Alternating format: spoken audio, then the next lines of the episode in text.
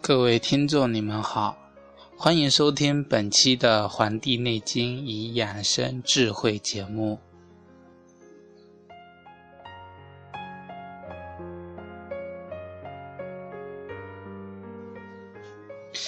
近期收到一些观众的来信，信中大多是询问关于一些疾病的治疗的一些。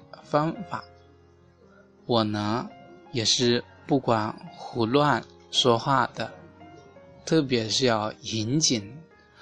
何况我们医学呢是注重这个望闻问切，所以啊，很多疾病呢，最好还是去专门的治疗的医院去治疗，而不应该是。听信旁门左道，当然了，很多能够在节目中，特别是电视节目中，能够宣传他的一些所谓的啊一些医学的，不是庸医，他就是个良医。为什么说庸医啊？因为很多的江湖骗子啊，就是通过这种宣传的手段去达到他的盈利的目的。然而，我们这期节目，我们的节目啊，是一种公益性的，能够宣传更多的关于健康方面的思想和理论，没有任何的，就是盈利的目的在里边，只是希望通过去发扬我们中国的传统文化。去发扬我们的中国祖国的传统医学，去让大家更多的去接受，去喜欢它。很多的观众希望我在节目中能够为大家介绍一些关于啊保健的女性保健，还有老年人、幼儿如何去啊去保养我们自己的身心。那么我们也是想。把我们的《黄帝内经》这一部分的内容啊，全部给大家整个讲完之后，我们再推出新的一些节目，让更多的观众能够喜欢我们的节目，能够适应更多的热爱听我们节目的人群。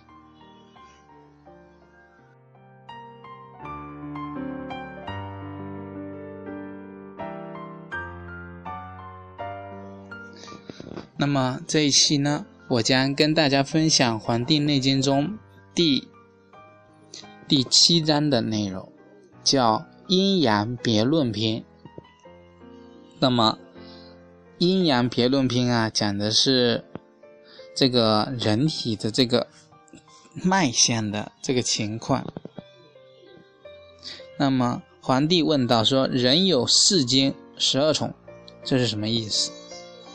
那么皇帝就回答他说：“这个四经啊，是指的我们这个四时啊相应的这个正常的脉象。那十二重呢，是指啊与十二个月相对应的十二个经脉。那他就开始举例跟我们说明了，说这个脉呢有阴有阳，能了解什么是阳脉，就能知道什么是阴脉。”能了解什么是阴脉呀，就能知道什么是阳脉，这就是表现了我们古人的一种举一反三的这种思想。那么阳脉呢有五种，就是春微脉，这个叫春微行，叫夏微勾，长夏微缓，秋微毛，冬微实。那么五十各有五脏的阳脉，所以五十配合五脏，则为二十五种阳脉。五五二十五。所谓阴脉啊，就是脉没有胃气，称之为正脏脉象。什么是正脏脉呢？正脏脉啊，是说胃气呢已经败坏的这个象征，脉象已经见到了，就可以。断其必死啊！所以啊，阳脉就是只有胃气之脉。那么，辨别阳脉的情况呢，就要就可以知道我们病变的所在了。啊，辨别真脉、正真脏脉的这个情况，就可以知道他死亡的时期。所以，山阳经脉的这个诊查部位呀，要在结喉两端的人迎穴这里。三阴、三阴经脉的这个诊查呢，那么辨别呢，属阴的真战脉啊，能就能就能知道人的这个这个死生的时期。所以临床的临症的时候，我们应该要很谨慎而熟练的去辨别这种阴阳脉，就不能就不致怀疑不决，而这种就被别人误会众说纷纭了。所以真正有医术的医家呢，他能够很准确的把握脉象，这是一个必学的，也是必须。掌握的一种技巧。那么，反诊得无胃气的这个征战脉呀，比如说这个肝脉来的这个形象啊，如这个里面记载是如一线孤悬，事断事绝，或者来得行疾而应，十八日当死。那么，像心脉来时。孤悬断绝九日当死，脉脉来时啊，这个孤悬断绝十二日当死；肾脉来时啊，孤悬断绝七日当死；脾脉来时孤悬断绝这个四日当死。我们可以看到这个顺序啊，这个从原来的这个。肝、心啊、肺、肾、脾，这个断绝之后啊，这个距离死亡的这个日期啊是越来越短的。一般来说，这个肠胃有病呢，则可影响我们的心脾。病人往往有难以告人的这种眼情，如果那个女子啊，就会月经不调，甚至闭经呢。若久病。久这个病久啊，传病，或者是体型消瘦啊，就称之为风消。那么，或者是人的这种呼吸短促、气息散逆啊，被称之为息愤，就都就不可治疗了。还有一般来说，人的这个太阳经发病啊，多有这个寒热的症状，或者下部发生臃肿。或者两足啊，这个痿弱无力而这个逆冷，腿肚子呢有点酸痛，或者是说这个皮肤啊干燥而不润泽，还有像太阴太阴阳经发病啊，你生发之气减少，容易犯这种咳嗽啊、泻子，这个泻子。或者这个病啊久了之后，就是人人让让人这个心虚致痛，或者是饮食不下、堵塞不通啊，这些都是。那么阳明呢，与这个厥阴发病啊，主要表现出来的是一种惊骇、背痛，常常是人啊打呵欠。这被称之为风厥。那么少阳和少阴呢发病呢，都是人让人腹部作胀的，心下满这种有一种闷闷的感觉。人呢食欲啊有点叹气。太阳和这个太阴发病呢，则表现出为半身不遂的这种拼哭症，或者是。让人有种这种萎软无力，四肢不能举动。嗯，那么脉搏呢？鼓动于指下，来时有力，去时为衰，被称之为沟脉；稍无力，来势轻虚而浮，称之为毛脉；有律有力呢，紧张，如按琴弦的这个琴瑟的这个弦啊，称之为弦脉。那么有力必须重按，轻按不足，被称之为实脉。既非无力，又不过有力，一来一去呢，脉象和缓，平流，这种流通平顺，被称之为滑脉。那这个是古人给我们举的各种脉象的这种比喻啊。我们只有在实践的过程中，才能真正的知道什么这称之为叫做来时有力，去时力衰。什么叫轻按不足，既按无力，又过于有力？什么叫这种来向和缓啊，流通平缓？我们只有在去感受的过程中，才能知道。看这个比喻啊，我们是很难去去把握它的。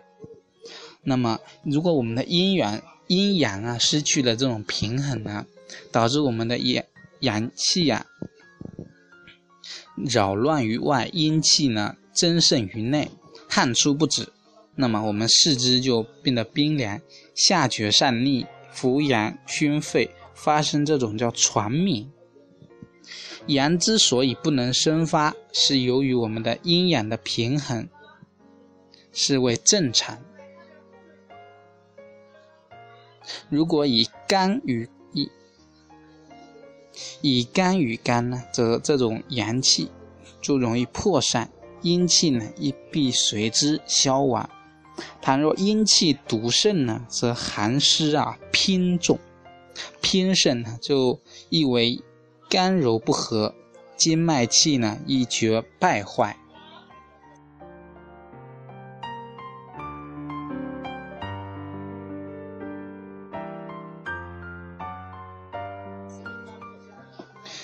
那么属于死阴的病啊，不过三日就会死；属于生阳的病呢，不过四日就会痊愈。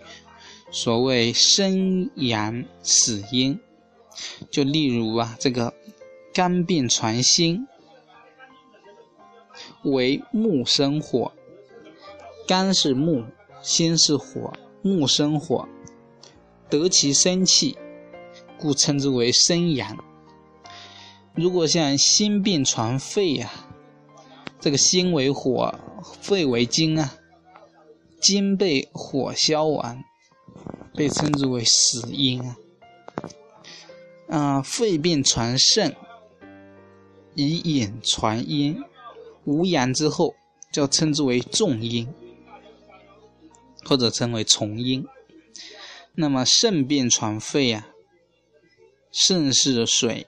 脾是土，肾病传脾呀，叫水返回土，被称之为辟阴，这也是不治的，这个叫死症啊，都是难以治愈的。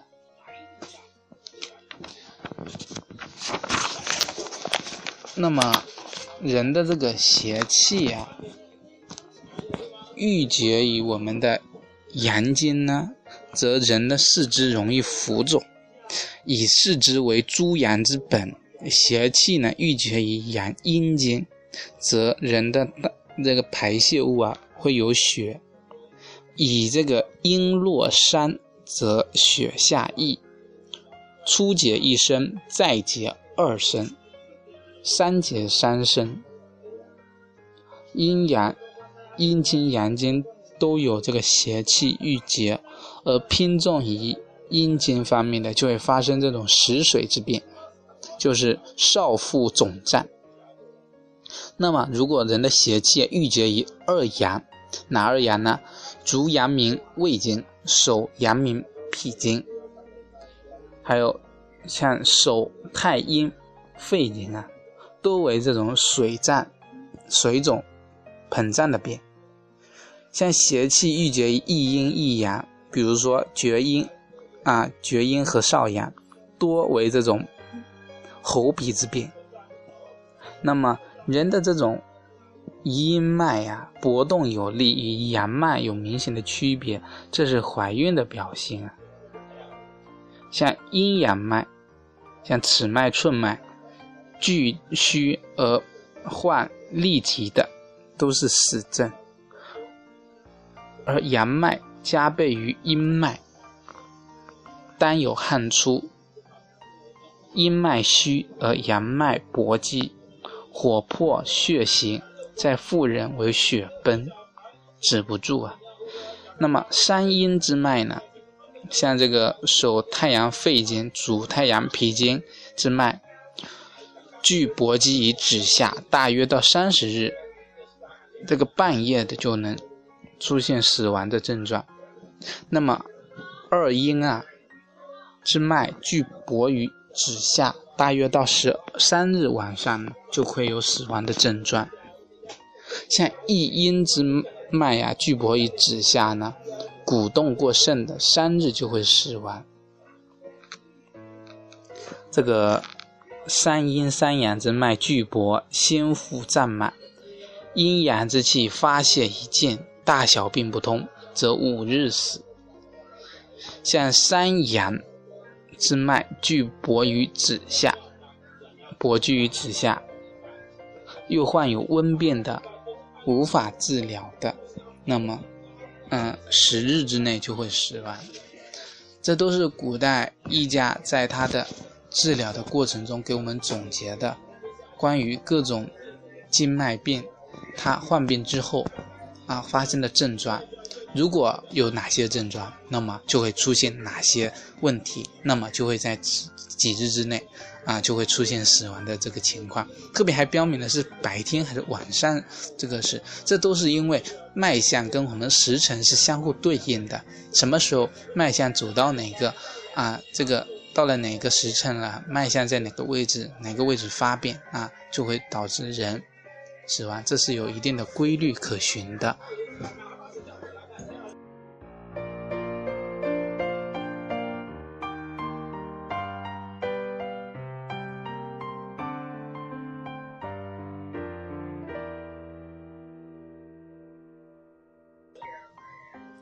感谢大家收听本期的《黄帝内经与养生智慧》节目，咱们下期再会。